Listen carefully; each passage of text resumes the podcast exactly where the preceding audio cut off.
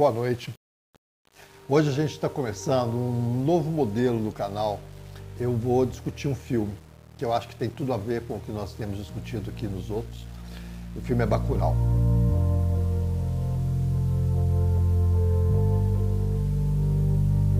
Por que Bacurau? Bacurau é um filme nacional que eu resisti para assistir e depois que eu assisti, eu já assisti mais três vezes e para preparar esse, a gente eu assisti mais algumas vezes. É um filme que tem uma coisa fantástica. Primeiro que eles têm milhões de pequenos sinais do que é está acontecendo, do que eu venho falando aqui. Mas a ideia central é, Bacurau é um quilombo.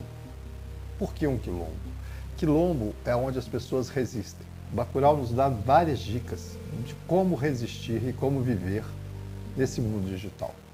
Ao mesmo tempo que ele é vítima, como todo quilombo é vítima do opressor, ele também é uma pista para como que a gente pode encontrar a nossa saída, porque todo mundo que vê meu canal aqui acha que eu sou muito catastrófico, que eu estou passando uma imagem muito ruim, que eu não acredito que tenha saída e é mentira. Na verdade, eu estou fazendo esse canal porque eu acredito ainda que a gente pode encontrar enquanto uma comunidade, enquanto um grupo de pessoas, saídas para a gente sobreviver ao que está acontecendo. É, nessa busca de discussão sobre o Bacurau, eu vi vários canais, várias discussões sobre questões de capitalismo, de neocapitalismo. O que eu vou falar é um pouco diferente. Nesse filme, eles tiveram a felicidade e os poetas muitas vezes falam coisas que a gente não sabe, nem eles mesmos sabem porque estão falando. Eu acho que nesse filme o Kleber Mendonça e o no roteiro deles, eles encontraram preciosidades importantíssimas para a gente entender como resistir ao mal que o mundo digital pode fazer e ao mesmo tempo como sobreviver, é como usá-lo. Os quilombos, na verdade, eles sempre utilizaram de uma certa forma a tecnologia ou a sabedoria ou o conhecimento dos, dos opressores de uma outra forma. O filme já começa dando uma grande pista, que é a música. A primeira música é linda porque é o objeto não identificado. É uma música que vai falar de disco voador.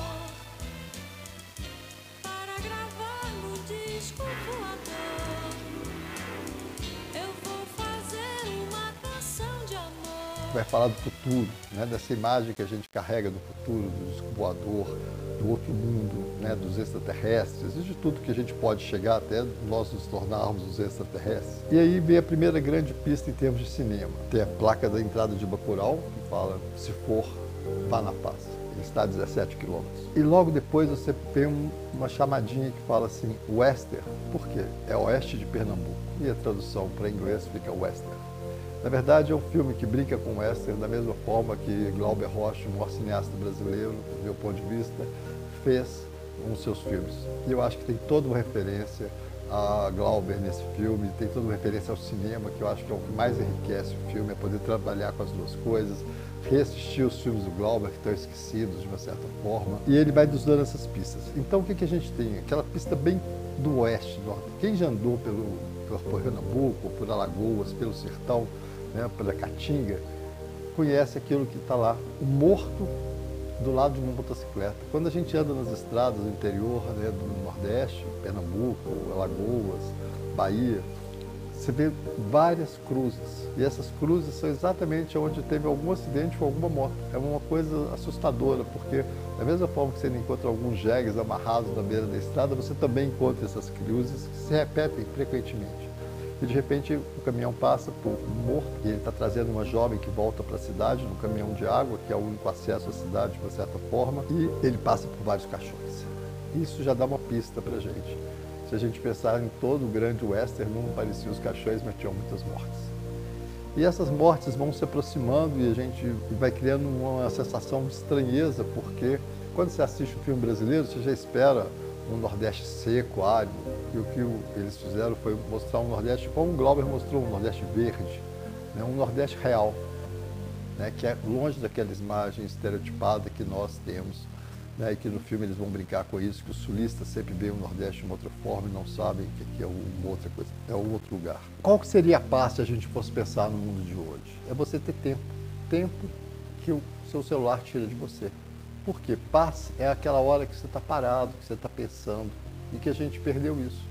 Eu tenho mostrado isso nos vídeos. Por exemplo, os jovens que jogam, eles perdem a paz de um adolescente que pode ficar parado até com seus tormentos, mas ele tem paz naquilo. Agora, quando ele está julgando, ele perde esse momento, que é um momento, às vezes, de amadurecimento do seu cérebro colocar as coisas em ordem. Então, é um convite à paz. A paz de espírito, de uma certa forma, no sentido não religioso, mas no sentido do processo mental nosso, que nós precisamos, às vezes, ficar parados e deixar o nosso pensamento vagar e aí ele vai encontrar saídas para os nossos problemas. Hoje em dia, nesse mundo digital, isso é cada vez mais difícil.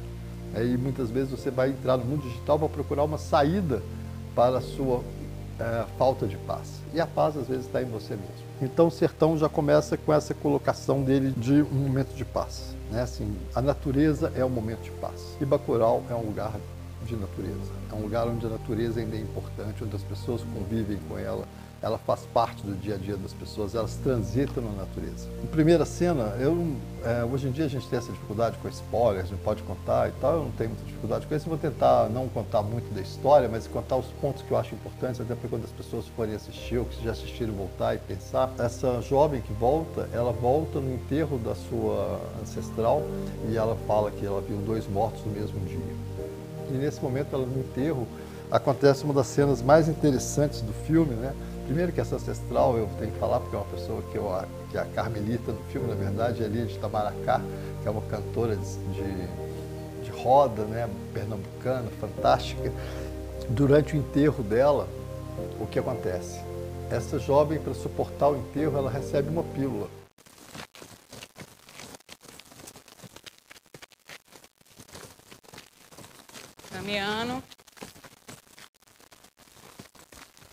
Abre a boca.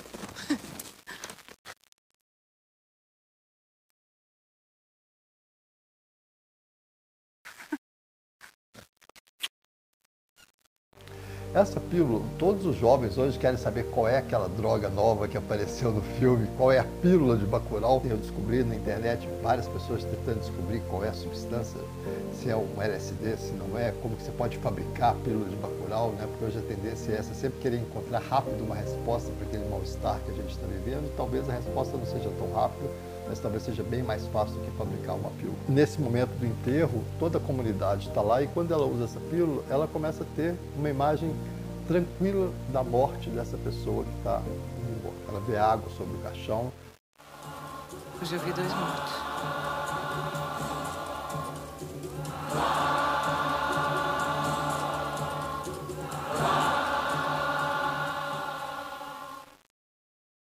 Ela tem uma como se fosse uma alucinação, ela tem um momento de tranquilidade no momento de tristeza desse. É, logo depois a gente vai ter uma cena muito importante que é a cena do disco voador, que já vinha anunciada com a música e que aparece né, a cidade começa a encerrar, ah, nesse momento a cidade volta à sua atividade de uma certa forma, tem a feira e tal, e um dos feirantes, ao, se retirar, ao fugir da feira, ele encontra um disco voador andando pelo sertão.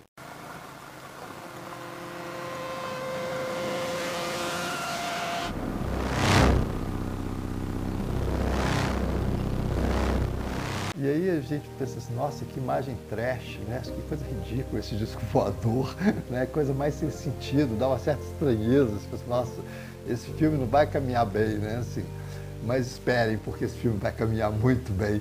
E faz todo sentido depois de entender essa cena aparentemente trash, porque é um...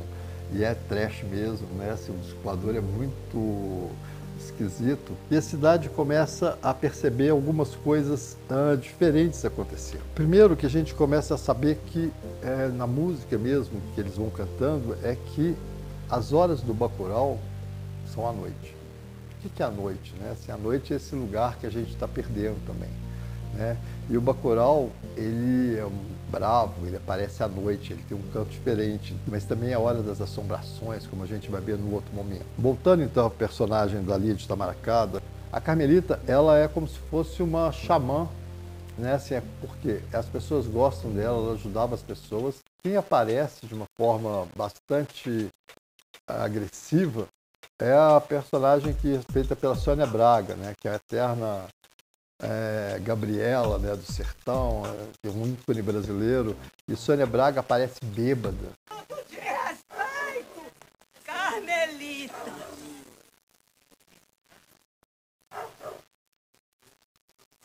Bruxa nojenta! E ela tenta atacar a Carmelita com inveja dela. Então, quem é a Sônia Braga? Ela é uma médica. Dor de cabeça, enjoo, vontade de morrer. Tu tá de ressaca. E aí a gente vê o confronto né, da xamã antiga, que é aquela pessoa que cuida das pessoas com os conhecimentos naturais, e a médica que traz os conhecimentos ocidentais, né? Assim, esse conflito. E a Sônia Braga está bêbada, porque ela perdeu uma amiga e ao mesmo tempo ela tem inveja de todo mundo em volta do enterro dessa xamã e dessa senhora que é tão importante para a cidade de Bacurau e ao mesmo tempo acha que ninguém mais vai ligar para ela, que as pessoas não teriam o mesmo respeito por ela. É, já tem um conflito de uma certa forma entre essa coisa do, da nossa cultura ocidental e daquela cultura natural local. Essa cultura nordestina de uma certa forma, né? Assim, essa cultura do interior do Brasil é, as pessoas gostam muito de ver o filme como um conflito entre o Nordeste e o Sudeste. Eu sou do Sudeste e eu não me sinto em conflito algum com isso, porque essas, essa cultura é a mesma cultura do interior de Minas. Talvez é, é um conflito entre o Brasil urbano e o Brasil rural, muito mais do que um conflito entre o Nordeste e o Brasil. Né? Assim, por mais que seja explícito em alguns momentos, alguns conflitos. Ah, do Nordeste. Eu, eu, eu não tenho esse foco tão nordestino e eu acho é, essa separação brasileira em Nordeste e Sul uma coisa ah, que não é brasileira. Né? Eu acho que nós temos uma identidade independente disso. E eu acho que faz parte dessas polarizações de hoje separar o Brasil do Sul, o Brasil do Nordeste, né? eu não concordo com ela. Uh, acho que nós temos uma cultura em comum que passa por todos os lados. Essa sociedade né, de Bacurau, eles vivem de uma certa forma isolados, porque teve um isolamento provocado a gente vai entender no final da história quem provocou esse isolamento, mas já tinha ah, um fechamento das estradas, as pessoas tinham dificuldade para chegar até Bacurau.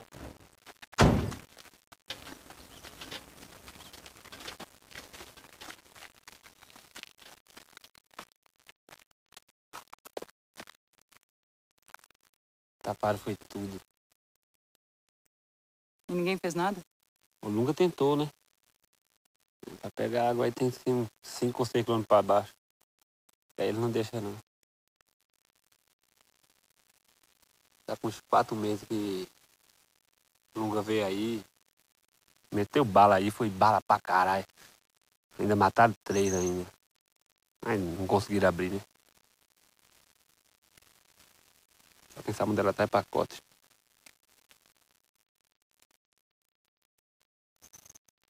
Olha lá. É como se a cidade fosse, tendo, é, fosse ficando isolada por motivos políticos, sociais, mas, mas preservando toda a identidade deles. E muita gente que saiu de lá, como a maioria dos personagens principais, são pessoas que voltaram, né? que viveram esse outro lado e que voltaram para lá de uma certa forma. Isso é muito importante porque essa ideia de que a gente pode transitar muito bem pelo mundo digital, mas a gente também deve voltar para a coisa natural. Essa talvez seja a ideia que eu estou dizendo do quilombo, né, onde a gente pode se salvar. Eu estou dizendo do quilombo como um lugar salvador, né? não como um lugar de isolamento. E como um lugar de preservação de uma certa cultura, de uma certa forma, uma cultura ancestral e que ao mesmo tempo ela vai poder nos sustentar frente ao que está chegando de novo. A gente pode usar o novo, mas a gente tem que também manter a base do, do que tem de antigo. Nesse momento que a cidade de Bacurau vai voltando a funcionar, abre-se o Museu de Bacurau. Esse museu vai ser muito importante, eh, já que quem não assistiu o filme preste bastante atenção ao museu, porque ele tem um momento importante e a gente sempre, na cultura de hoje, os museus são um lugar que não faz mais parte do que as pessoas gostam de visitar, né? Assim, como se essa memória que está no museu não fizesse parte, ou se ela fosse só uma coisa decorativa e sem nenhum significado mais para a gente, como se o nosso passado não, não servisse para mais nada. Eu acho que esse é um grande aviso também que tem no filme. E a primeira cena do ambulatório né, médico, é, na verdade, as, os dois pacientes que estão lá são dois pacientes que estão com problemas de ressaca. Vontade de morrer. Porque eles beberam muito na noite anterior. É como se a gente estivesse vivendo uma grande ressaca. Quem a médica atende é uma moça, uma moça que está de ressaca, ela fala o diagnóstico que a doença dela é ressaca, e chega um, um outro um homem que está pedindo um lugar para dormir porque ele bebeu demais e na casa dele ele não pode voltar. Então, assim, também tem a ver com essa nossa intoxicação de hoje. A partir dessa cena, começa a cidade a se movimentar e vão aparecer algumas coisas novas. Primeiro, que aparece uma cena que chama atenção, que é eles têm um sistema de vigilância. Ó o pacote, segura aí. O que foi? Tem duas motos entrando pra Bacurau. Duas motos como? Peraí, peraí, peraí. Flávio, duas motos como? Parece trilheiro, mas não é ninguém que eu conheço, não. Não, mas não desliga não. Peraí, eles pararam. Peraí, peraí, segura aí, Cristina chegando, peraí.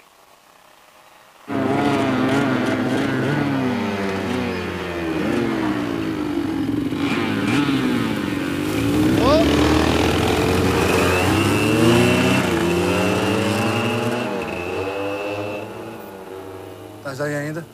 Foram direto aí pra Bacurau. Eles estão se preservando de alguma coisa. An- Antes de chegar na cidade, as pessoas têm um posto avançado de Bacurau que ele avisa para Bacurau quem está se aproximando da cidade. Então eles já estão sabendo que tem alguma coisa errada vindo para cima deles.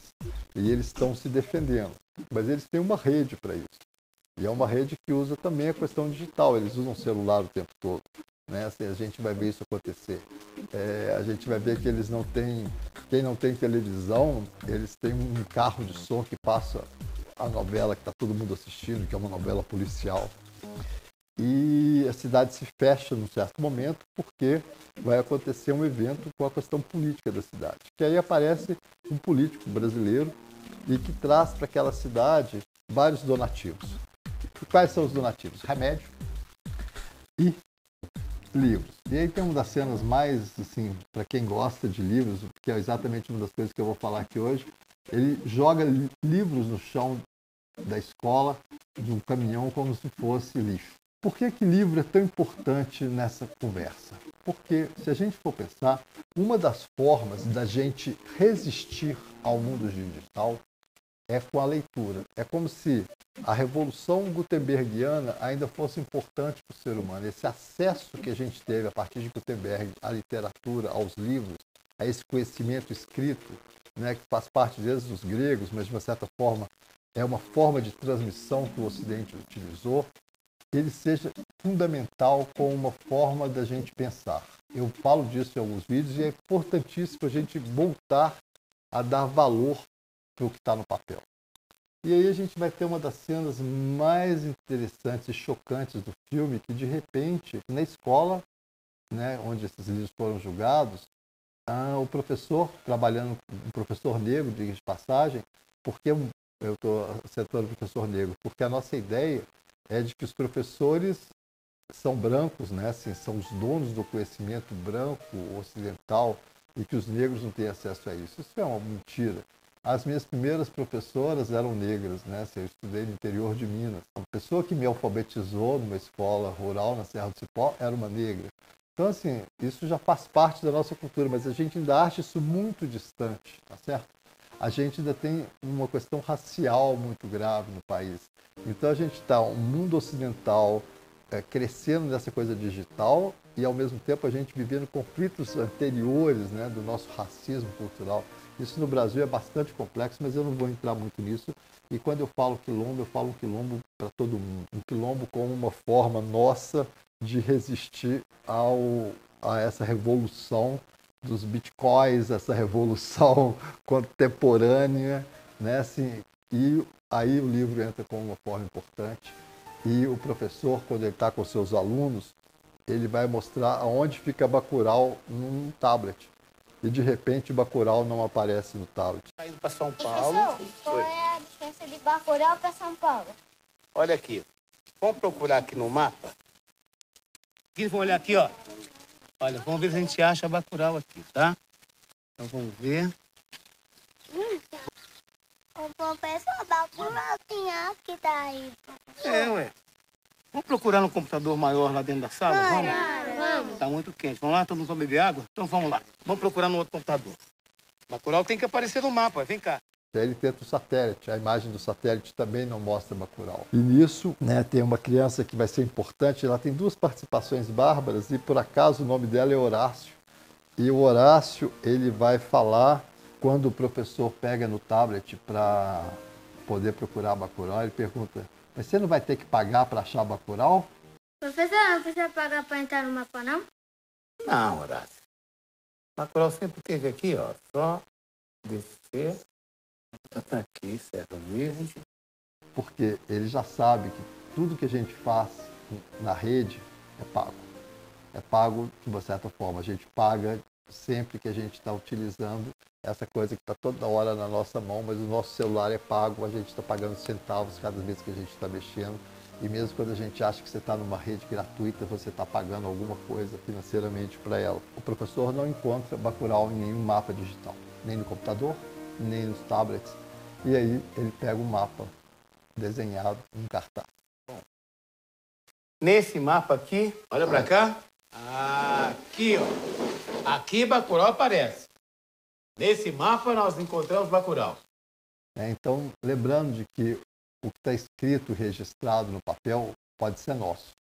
Né? Assim, e o que está na rede não é de ninguém. Então, os nossos acervos digitais, as nossas fotografias que estão no Google Fotos ou em algum outro arquivo na nuvem, nem sempre é nossa, tem outro dono dela e pode de repente acabar com as nossas fotos, acabar com a nossa memória, porque a gente deixou para alguém achando que estava guardado e não está. E enquanto que o papel que a gente usa está aqui com a gente, ele vai estar sempre com a gente. Ele pode ficar velho, pegar fogo, mas você tem uma memória diferente dele.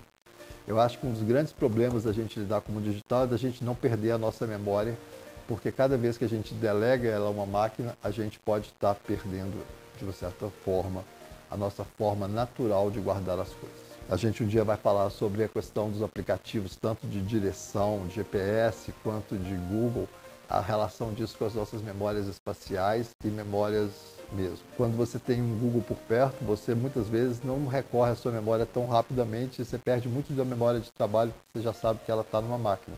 Mas assim, a máquina, como é que você faz? E esse conflito já parece uma questão política, que eu não vou entrar muito aqui, porque na verdade a gente vê só o prefeito, na verdade, sendo mais um agente desse mundo, né? Assim, ele faz os seus acordos com o mundo digital de uma certa forma, é, independente da comunidade. Mas a comunidade, nesse momento, por exemplo, que ele recebe as doações do prefeito, eles têm uma saída social bastante interessante. Eles decidem juntos que eles vão aceitar ou não das doações que são feitas. Né? Assim, aí tem a cena que eu acho mais engraçada do filme, que é quando a Sônia Braga avalia os remédios e ela mostra um remédio que está sendo muito utilizado no Brasil, ela nem sabe por quê, que é um estabilizador do humor que é usado na forma de supositório. Mas eu quero chamar a atenção de vocês para essa caixa de Brasol 4 que Tony Júnior deixou aqui na cidade. Isso é um presente grego. Remédio tarja preta, com distribuição gratuita sem prescrição médica. Como alguns de vocês já sabem, o Brasol 4 é o inibidor do humor e comportamento, só que disfarçado de um analgésico forte. É um remédio consumido no Brasil inteiro por milhões de pessoas e não me perguntem por quê, em forma de supositório, que é o que mais vem. Essa sacada é muito boa, porque se a gente for pensar, o Brasil hoje é um dos países que mais consome remédios benzodiazepínicos, que dão dependência, alteram a memória e causam sérios problemas posteriormente. Mas nós somos os grandes consumidores de uma forma que o resto do mundo não usa tanto. Né? Não na forma de supositório, que é uma brincadeira, lógico.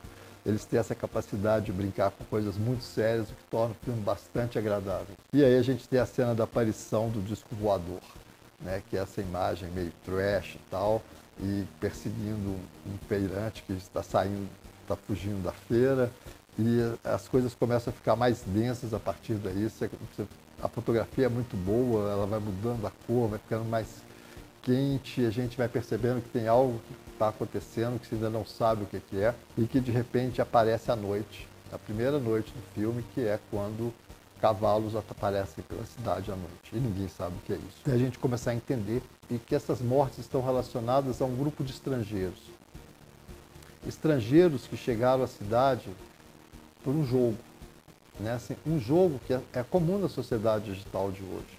São jogos de guerra. Né? Assim, se a gente for pensar, é... tem uma cena que um dos, dos jogadores chega assim, mas esses selvagens, né? Assim, se a gente for pensar, a palavra selvagem é uma coisa que a gente denega como uma coisa ruim, como práticas ultrapassadas. Mas se a gente for pensar, 90% dos jogos são selvagens. Os nossos adolescentes treinam a selvageria de uma certa forma nos jogos como se fosse uma brincadeira. Mas as práticas que a gente vê dentro dos jogos, elas são práticas selvagens. Então é como se a gente tivesse tirado né, aquelas práticas selvagens, nós abandonamos a selvageria de uma certa forma e ela volta num jogo. E nesse filme o jogo está presente. Só que o jogo é real. E cada vez mais nós vivemos um jogo real. Só que a gente acha que nós somos naturais. E para uma outra sociedade nós não somos. Essa alternância essa alteridade, essa diferença do que é estrangeiro, do que é brasileiro, fica nítida o tempo todo no filme. E eles não escondem isso. E tem uma cena fantástica onde um casal de brasileiros que ajuda esse grupo de estrangeiros a julgar no Brasil, esses são checados quanto à raça, racialidade deles. Eles se julgam brasileiros brancos do Sul. E para os estrangeiros americanos, eles não passam de latinos. Yeehaw, y'all are a bunch of cowboys, ain't you? Those two you shot, friends of yours? Friends? Oh, we don't shoot friends in Brazil. But no, we come from a different region. Oh, where are you from? We come from south of Brazil. It's a very rich region with German and Italian colonies. Mm-hmm. More like you guys. Like us? Yeah. They're not white, are they? How could it be like us? We're white. You're not white. They're not white? Right? I don't know. They.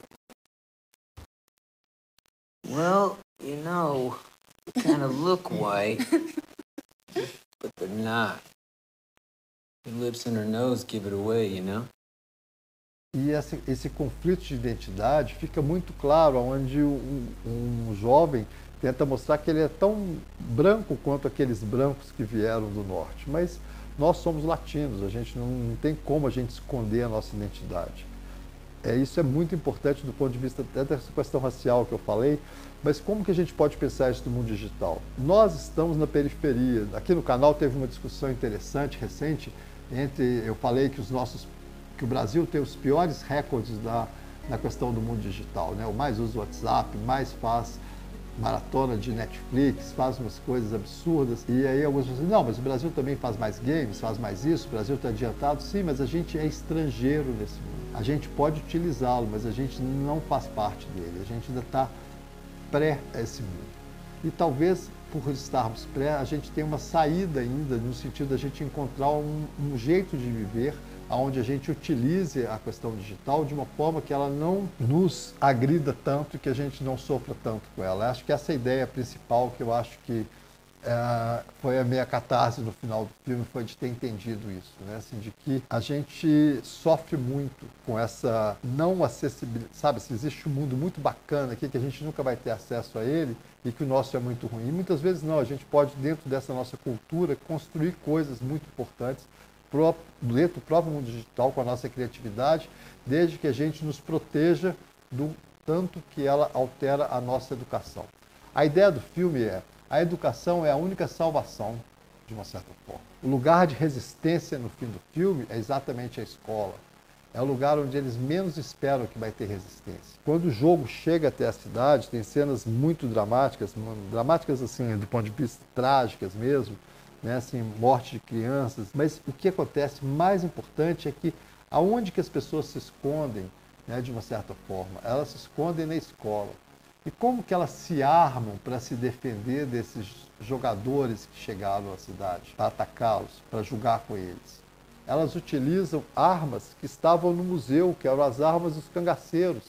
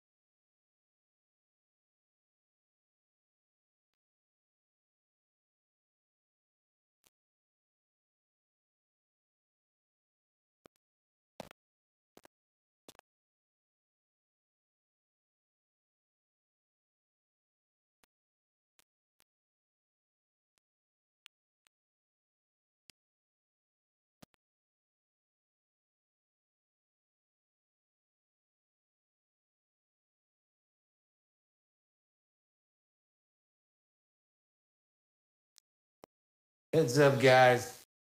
The locals might be armed. Isso é fantástico, porque assim, o que está dizendo é que a nossa história contada, essa memória que a gente tem, ela é a nossa salvação de uma certa forma.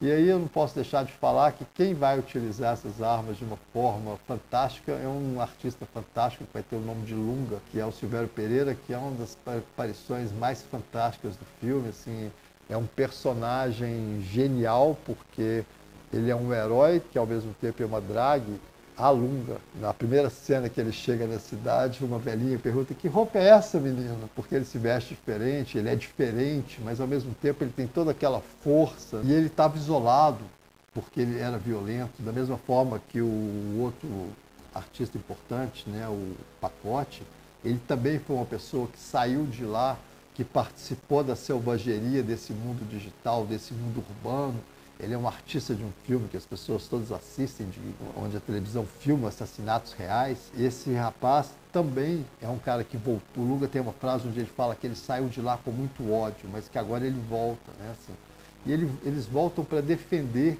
essa, esse reservatório de paz que é Bacurau. Eu acho que essa é a grande ideia, porque assim, é um lugar onde você protegeu a nossa memória de uma certa forma, aonde você pôde manter o que a gente tinha de criativo e o que a gente tinha de bacana e que também pode nos dar toda a força para enfrentar essa, esse jogo digital que a gente está envolvido nele hoje. Lunga é um personagem fantástico porque ele traz toda essa coisa, vou falar de Derrida não, mas assim, essa coisa de uma pessoa que usou o próprio corpo como uma revolução, né? ele, ele ultraja a questão da masculinidade hétero, branca, ele é uma drag, o Lunga tá cansado. Cansado é o caralho. Eu tô com fome. A gente tá aqui feito a bicha do Che Guevara passando fome nessa merda. Né, assim, eu tive um susto com esse filme, porque quando eu descobri esse artista, eu fui procurar no, no Google, e aí a primeira foto que eu vi foi de uma mulher em Cannes, aí depois eu procurei o nome dele de novo e só aparecia aquela foto de uma mulher. Por quê? Esse cara teve a presença de aparecer em Cannes para receber o prêmio junto com os, diretores do filme com uma drag, né? Ele estava vestido de uma mulher, uma mulher lindíssima, né? Então essa ousadia desse artista é fantástica, assim, e, e ele encena, né? Assim, a cena dele com o pacote, onde ele pergunta se, né, se os dois estão juntos, é uma cena lindíssima, de um olhar profundo,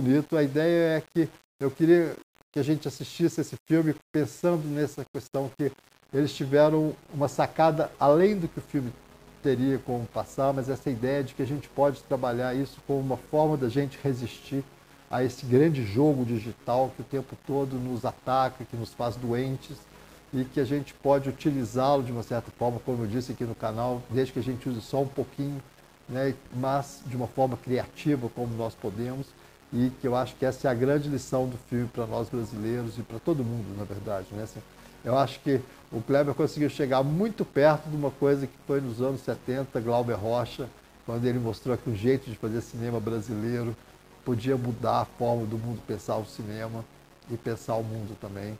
Acho que o Glauber é a referência do filme de uma certa forma, e o Sertão é a nossa referência, o Sertão não é só do Nordeste, o Sertão é brasileiro. Enquanto a gente dividiu uma coisa da outra, são Paulo não passa de um paiol, como disse o prosador do cordel, porque as nossas cidades são um grande paiol de pólvora hoje. E, na verdade, talvez, quanto mais próximos da natureza a gente chegar, mais água a gente vai ter e mais vida a gente vai ter nesse mundo de hoje. É isso.